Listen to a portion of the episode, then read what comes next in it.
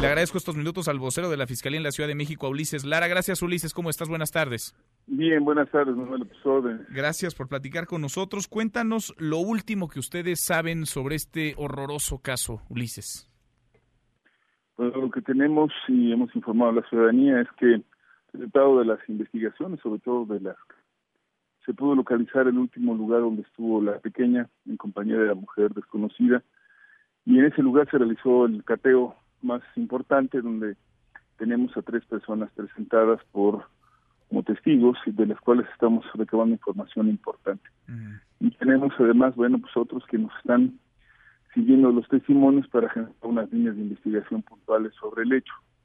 Tenemos además una solicitud a la ciudadanía para que nos ayude a localizar a la persona que parece que es la que llega a la escuela, se lleva a la niña, pero es también la misma que la que la entrega en esa casa y de la cual no tenemos más datos y por eso le hemos pedido a los ciudadanos, sobre todo a las personas que se mueven en el entorno, a la escuela, si la si la vieron, si la reconocen, si la ubican dentro del lugar, porque es un es un eslabón importante dentro de esta información. Se está ofreciendo una una recompensa de dos millones de pesos a quienes nos ofrezcan datos dignos para la localización de este o de otros elementos que nos permitan el esclarecimiento.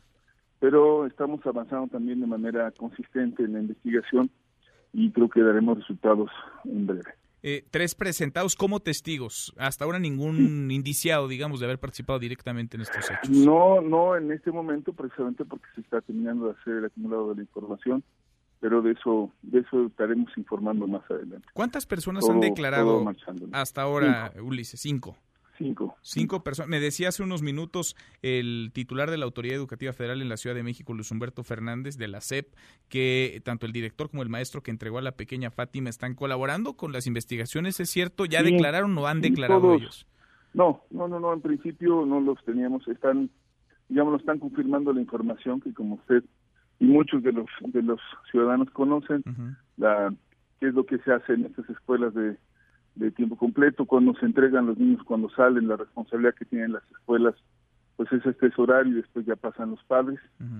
Y bueno hemos tenido la información hemos recabado todos los datos lo mismo de los familiares. Ahora mismo nuestras líneas de investigación han enfocado a al entorno cercano, a la identificación de estas líneas, de si fue un asunto original familiar o otro tipo, eso es lo que se ha estado trabajando para ir deslindando líneas y encontrar la ruta más clara.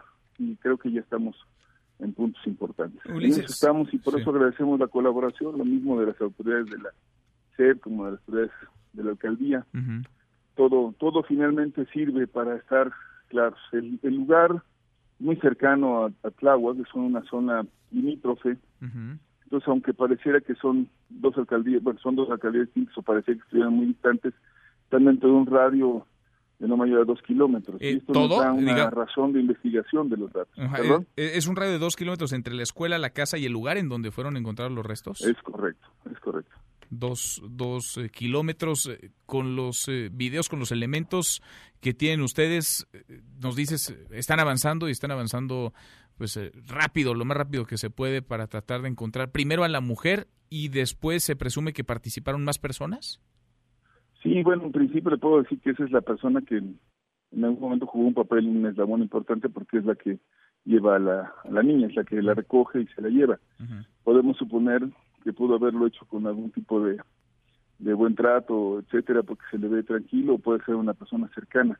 Pero lo que sí le puedo decir es que es una parte, no no el todo. Tenemos más información que estamos recabando.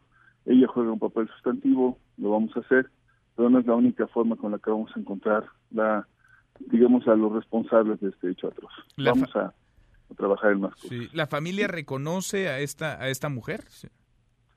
No, no la reconoce. Ese es el dato y por eso hemos pedido la información pública, ¿no? En eso estamos, ¿no? Bien. Pues qué caso este. Ulises, te agradezco mucho que hayas platicado con nosotros esta tarde. No, no gracias. tienen que agradecer. Muchas gracias a ustedes, Auditorio. Gracias, muy buenas tardes. Mesa para todos.